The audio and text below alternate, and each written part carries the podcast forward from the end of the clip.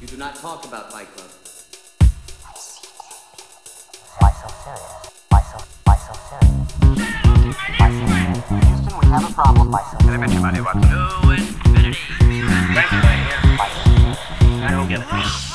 Fala, meus caríssimos ouvintes, eu sou o Lucas Toffoli.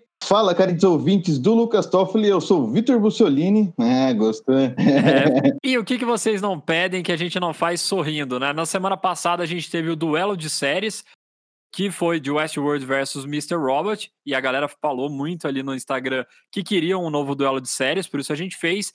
E quando a gente perguntou temas também, falaram lá I Care a Lot ou Eu Me Importo, filme novo na Netflix, saiu faz umas duas, três semanas, se eu não me engano. E é com a grande garota exemplar, com a Rosamund Pike. Então, lógico que se você conhece essa atriz, você já vai querer assistir só por ela, já é um puta chamariz.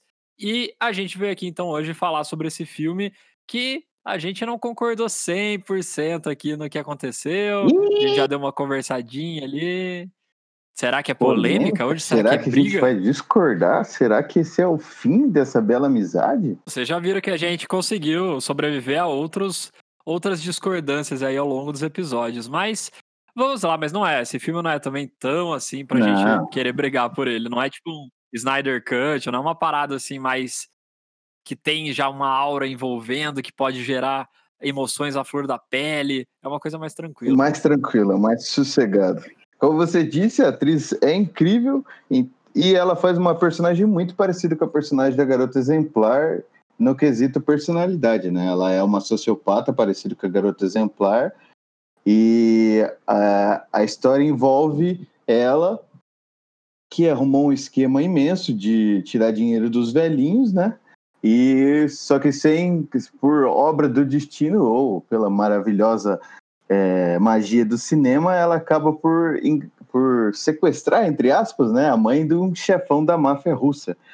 E por si só, esse enredo já é muito interessante, né? Eu não imaginava que era isso quando eu fui assistir, mas eu achei muito bem, a ideia é muito boa, muito criativa. Então, eu fui assistir o filme porque eu vi o trailer antes. E o trailer, ele mostra que essa vai ser a dinâmica da história. Não na questão da máfia exatamente, mas que eu me lembre do trailer, ele mostra essa dinâmica do que dela dando os golpes ali nas velhinhas mesmo. E, cara, esse é um ponto positivíssimo do filme, que é, logo que começa o filme, você espera que possa ter, sei lá, uma meia hora, uns 45 minutos, que vai introduzir tudo até você partir do ponto, né? Que seria o quê? Mostrar quem é a pessoa, aí mostrar o que ela faz, você entender o problema, tudo isso normalmente leva um tempinho, e aí você vai ver, tá, esse, esse era a vida como ela é. Agora surgiu um novo problema, surgiu o ponto que vai gerar a história do filme. E, cara, não foi assim, foi super rápido, a edição super ritmada, muito rápida e muito clara também. Sim. Você consegue entender sem entender nada desse mundo. É uma regra que eu acho que aqui o, o governo já não tá nem aí pra nós de qualquer jeito. E para os velhinhos eu também acho que menos ainda. Então acho que deve ser um programa que exista lá nos Estados Unidos, né? Essa parada de cura- curadoria, não lembro agora se é isso que eles chamam lá. Mas de qualquer forma, eu acho que só deve existir nos Estados Unidos isso. E poderia ser complexo. Por exemplo, House of Cards, que tem a política do, dos Estados Unidos que é bem diferente da nossa, então é muito difícil da gente entender. É, a gente tem que várias vezes ter umas explicações, voltar na, na série para conseguir entender alguma coisa. E ali é uma parada que também não tem no Brasil. Então você. Olha, meninas, não tem no Brasil. Mas aí a gente poderia levar um tempo para entender. E não, cara, é super dinâmico, é super claro o que ela faz, aonde que tá o pulo do gato no que ela faz, e também como ela é, qual é a personalidade dela e qual é o problema. É tudo muito rápido, cara. Não tem aquela enrolação da velhinha lá principal, a mãe do mafioso. Putz, ah, o que, que vai acontecer? Será que ela vai conseguir pegar ela ou não? Será que ela tem algo errado ou não? Não, cara, é dinâmico, é muito rápido, e esse é o ponto talvez mais alto, um dos mais altos do filme, que é uma dinâmica muito clara e rápida, para daí te entregar a história em como ela vai desenrolar. Aí falar, ó, legal, gente, todo mundo entendeu tudo e a- todo mundo entendeu qual é a premissa, agora a gente vai seguir com a trama, que é o que é para valer mesmo. É. E até aí, beleza, né? Até aí a gente aí, beleza. chegou num ponto bom, estamos dando uma coisa muito positiva. Aí você conhece o personagem do Peter Dinklage lá, que é o grande Tyrion do Game of Thrones. Não grande, né? Agora foi uma piadinha, foi, foi meio estranho. Pô, ele era, ele era um dos Mas- meus personagens preferidos do Game of Thrones, mano. Sempre achei ele muito bom. Cara, cheio de, De quase todo mundo, todo mundo gosta dele. Ele é um cara muito. Mano, você cria uma empatia muito grande com ele. Ele é muito simpático, ele é muito carismático. E nesse filme, é, ele também é um ponto bem alto, porque, ah, de novo, eu tô fazendo essas piadinhas ridículas, mas não é com intenção. Mas ele é muito bom no filme, cara. Eu não acho que ele lembre em nada o Tyrion. E ele consegue fazer uma estranheza, porque é um cara esquisitaço, né? Você vê que ele é perturbado, é um mafioso meio perturbadão. E ao mesmo tempo que você tem essa parada de caralho, mano, meio engraçado que o cara é perturbado, você fica com medo, mano. Ele é muito intimidador Ele é- mesmo assim. É, Então ele te é. dá medo, mas ele também é cômico. E isso ficou muito bem construído. E aí eu vou até deixar agora, deixei, ó, levantei pro Vitor pra ele cortar, porque esse é um personagem muito bem construído que criou a conexão com a gente. Diferente do que o Vitor vai querer falar agora. Então, você tocou num, num, num ponto muito importante, mano, que é empatia, tá ligado? Eu concordo com você, a primeira meia hora é muito boa, a edição é muito boa, a gente conhece o mundo inteiro e tal. Só que o problema que eu tive com o filme, mano, é que eu não ligo pra protagonista, tá ligado? Ela não, ela não tem nada a perder, ela não monstra. Tudo bem que ela é uma sociopata, personagem sociopata geralmente não tem é, humanidade, né? Por exemplo, o personagem dela no Garota Exemplar não tem uma humanidade assim. Você só sabe, você se interessa pelas coisas que ela quer fazer, pela inteligência dela, pelo que ela coloca em jogo. é, é, Na verdade, tem uma cena muito boa do Garota Exemplar que ela mostra humanidade sim, que é quando ela tá sequestrada e ela assiste o namorado dela dando entrevista na TV e ela fala que é naquele momento que ela percebeu que é, se apaixonou de novo por ele. Lembra dessa cena? É bem rapidinho Sim, aquela cena que ele tá com que ela tá com o cara do é, como chama aquela série? Com o Barney. É, com o Barney e ela, sei lá, ela mostra outras camadas de personagem. A personagem dela nesse filme, Myra Grayson, cara, eu não, li, eu não consegui me importar com ela o filme inteiro, tá ligado? A única coisa que ela arriscava era o orgulho dela. Ela poderia no começo eu achava que ela estava arriscando a empresa, né? Que ela podia perder tudo. Só que daí ela teve várias oportunidades de sair com muita mais grana. Ela tinha os diamantes para sair, ela tinha oferta grande de dinheiro do próprio cara para sair e ela não quis, ou seja, não era por dinheiro. Daí eu falei, bom, então um lado, um lado humano que a gente pode ver dela é o interesse romântico na, na namorada dela. Só que daí, por, o filme inteiro ela arrisca a vida da namorada dela, tá ligado? Ela vai contra a máfia por puro orgulho, que eu acho que é o único sentimento que ela mostra, arriscando a vida da namorada dela. Eu não acho uma, uma, uma boa personagem, não consigo me importar. Na verdade, eu quero que ela se foda. Ela tava passando a perna em velhinho. Agora, foi isso que você falou, essa é a brecha. Agora, o personagem do Peter é um cara que eu me importei o filme inteiro. Cara, é a mãe do cara. Tá ligado? Não, isso que é a diferença de empatia e simpatia. Você não precisa sentir simpatia por ele, porque ele é um mafioso, ele é super agressivo. A gente vê ele tratando mal os funcionários dele, vê ele jogando o smoothie que ele mal tomou o negócio, jogou inteiro na parede. Não precisa sentir simpatia, mas você sente empatia pelo personagem, tá ligado? É aí que você se conecta com o filme, que você fala, mano, eu quero que esse cara recupere a mãe dele. É a mãe dele, mano. Todo mundo conhece esse sentimento, mas a gente perder a mãe por uma, por uma vigarista assim, tá ligado? Ela pega e fala: Não, mas e aí, você quer vazar mesmo ou você quer ir lá atrás dos caras? E a namorada acaba entrando na onda muito fácil também. Aham. Ela parecia sempre ter medo, ser o lado mais racional. Não racional, né? Porque a personagem da Rosamund Pike é super racional, extremamente racional. Sim. Mas nessa hora de, de parar com a ambição, de ser menos ambicioso, era a personagem da namorada dela, que é a Eiza Gonzalez, Elza Gonzalez, agora esqueci o nome dela.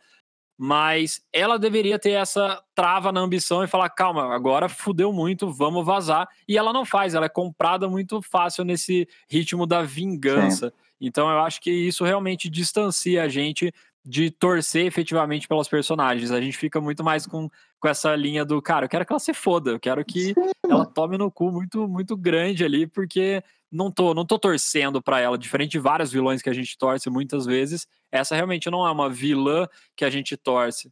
Então, realmente, esse ponto é válido. É, porque no Garoto Exemplar a gente tor- torce por ela. Depois que a gente entende o quanto ela precisou se sacrificar é, durante o casamento, não durante a parte que ela decidiu fugir e é, simular a própria morte, a parte que eles eram casados, que ela conta, que ela teve que mudar o cabelo, que ela teve que começar a fazer coisas que ela não gostava por ele. Você- ela tem uma profundidade, mesmo sendo uma sociopata igual a Marla. Você fala, porra, eu entendo que essa moça tá passando, tá ligado? Eu, eu não precisa concordar com ela. Eu entendo a angústia dela de ter se sacrificado tanto para depois o marido virar um acomodado, tá ligado? Que é mais ou menos isso o filme, né?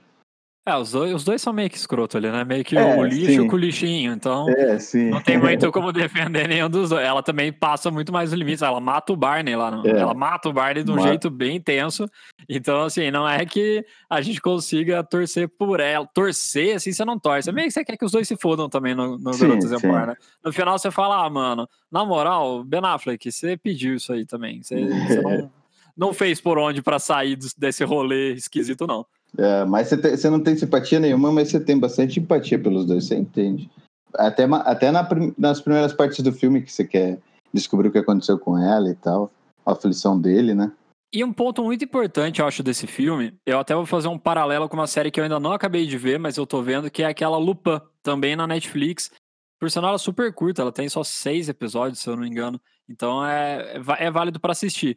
Porém, tem uma coisa que a gente aqui, eu sei que o Victor também é assim, gosta muito da questão do realismo, de trazer as coisas bem factíveis mesmo, de, cara, mesmo quando vem o fantasioso, ter uma parada bem pé no chão. Exemplo, o Batman do Nolan. Cara, ele é fantasioso que ainda é um cara vestido de morcego gigantesco. mas toda a história é construída para ficar mais pé no chão possível, mais crível, se existisse mesmo essa possibilidade, como ela seria. E esse filme, ele, a única coisa que me deixou um pouco decepcionado assim na virada é exatamente que o filme parecia se propor a isso, mas no, no- do meio para frente ele resolve que ele vai abandonar isso. Então ele, ele propõe que vai fazer, mas na hora que ela escapa do carro, por exemplo, cara, acordar bem na hora que o carro tá indo, aí conseguir chutar um vidro embaixo da água para conseguir escapar. E a partir daí, tanto ela quanto o personagem do Peter também, cara, os dois começam a fazer coisas e conseguir objetivos muito de uma forma muito não verdadeira, assim, de uma forma muito assim, nossa, tinha que ser filme mesmo, né? Aquelas piadas que o Deadpool né? faz. Exato, porque assim, beleza, se você se desprender da realidade, aí você aceita tudo. E aí você vai aceitando tudo que tá acontecendo. Tem uma coisa até, citando aqui minha amiga Natália, que ela falou, cara, na nossa empresa, quando a gente trabalhava, a pessoa não consegue chegar ali e entrar na garagem. Ela tem que passar por uma catraca que a galera tem que liberar. E a hora que ela vai atrás do Peter, ela consegue fazer isso com uma facilidade tremenda. Então, assim, cara, você tem que desprender da realidade. E por que até eu fiz essa conexão com o Lupin? Porque o Lupin, desde o primeiro episódio, que você entende a série, entende a situação, qual vai ser a trama, desde aquele momento você já sabe que você não pode ficar querendo achar pelo em ovo. Que não pode querer que a coisa aconteça exatamente assim, vai ter algo mágico, meio misterioso, coisa que não é explicável racionalmente, vai ter, cara. Só que ele deixa isso na sua cara desde o primeiro episódio de cara. Então vai passando os episódios, vai acontecendo umas coisas que você pensa, ah, mano, na moral, não vai acontecer isso na vida real, é impossível. Só que você já aceitou, porque você fala, não, mas beleza, eu sei que é uma ficção, eu sei que ele tá querendo fazer esse tipo de história, esse tipo de tirar você da realidade mesmo e levar para um mundo fantástico onde tudo acontece de forma perfeita. E aí, esse é o ponto que eu não acho que acontece no Eu Me Importo. Eu acho que até metade do filme ele mostra que vai ser um filme real, e aí depois ele parte para isso. Isso deixou, me deixou um pouco decepcionado, porque eu tava entendendo o filme de um jeito e depois ele vira outro, mas no geral eu gostei do filme, então não é uma coisa que também eu vá lá e fale, cara, que filme lixo, nunca assisto esse filme. Não, eu indicaria tranquilamente para as pessoas assistirem. Eu acho que poderia ser melhor, mano. Poderia ter sido um filme muito bom, porque as- é, os esquemas de dentro do filme são muito inteligentes. Por exemplo, o esquema dela que faz no começo, além de ser bem apresentado, como a gente falou, é bem inteligente. E sei muito que eu achei muito bolado é quando ela se vinga do Peter, que ela deixa ele sem roupa no meio da estrada. Você acha que ela vai matar ele, mas aí mostra que ela entende tão bem a, o sistema, né, de de curadores, ela entende tão bem como funciona, o juiz é tão comprado que ela consegue faz, virar curadora dele por ele ter sido indigente, né? Que casa com aquela informação que a gente já tinha antes do filme, que era o cara não tem registro nenhum, nem a mãe dele, ele simulou a morte dele no incêndio e desapareceu. Então, realmente, é, ele ser tratado como indigente no hospital faz sentido, porque o cara não tem documentação nenhuma. Não tinha como eles achar. Então, por isso que eu achei que poderia ser melhor. Uma coisa que eu achei que seria que ficaria muito simples, não tão simples, mas que deixaria o filme talvez mais interessante, é inverter, tá ligado? A gente vê ter a perspectiva pelo personagem do Peter, o mafioso, e a, a Marla, personagem da Rosamund, ser a antagonista, a vilã, tá ligado? Acho que seria muito mais interessante, porque você resolveria esse problema de sentir empatia por ele, e eu acho que de longe a gente conseguiria apreciar até mais as, as a inteligência da Marla, entendeu? Os esquemas que ela faz. Eu acho que fica. Eu, eu particularmente acho que gostaria mais assim. Não, poderia ser uma boa invertida, né? Seria uma história diferente, mas como você falou, para você o que mais pegou foi exatamente a falta de conexão com a personagem que você teve um pouco ali com o Peter, mas que ele não é tão uhum. aprofundado porque a personagem principal é a personagem Sim. da Rosamund Pike. Então faz sentido você ter esse, essa linha de raciocínio. Eu concordo com você que a cena do carro foi meio pá, né? Foi meio é. Foi a hora que eu me desprendi, cara. Foi realmente a cena que eu me desprendi de realidade. Falei, cara, não é uma parada real, a ideia não é essa, então eu vou seguir acreditando aqui em tudo que me mostrarem agora, eu simplesmente acredito. Mas é isso, meus amigos. Queria deixar claro também que eu não falei ali na hora que deram a indicação do Eu Me Importo foi minha amiga Nara. Sigam também ela no Instagram, que ela tem várias coisas legais. Inclusive, já repostei no Síncope algumas coisas de astrologia que ela fazia ali. para você ver como a gente tá lendo tudo e a gente ouve vocês. Então, podem indicar filmes. Eu sei que vai ter o Vitor agora, meu amigo. Não o Vitor que está aqui, um outro Vitor, meu amigo lá, que vai falar, faz o Clube da Luta. Cara, vou deixar a conversa entre os Vitors aqui, porque eu já falei que a gente poderia fazer. Mas manda as dicas, manda o que você quer ouvir aqui pra gente. Sendo filme novo ou sendo clássico, a gente pode fazer mesmo assim. Saído ontem ou saído 30 anos atrás, a gente faz mesmo assim. E não esqueça de comentar o que vocês acharam desse filme também. Vem conversar com a gente na DM ou no comentário da, do, do, do, do, episódio. A gente gosta de trocar ideias. Às vezes vocês viram alguma coisa que a gente não viu, às vezes você discorda, às vezes só vem falar, ah, vocês são os otários. Pode vir também. É, é isso aí. É ou não é, meu amigo Lucas? Exato. Sinta-se à vontade para fazer o que você quiser e a gente se vê na próxima semana. Tchau!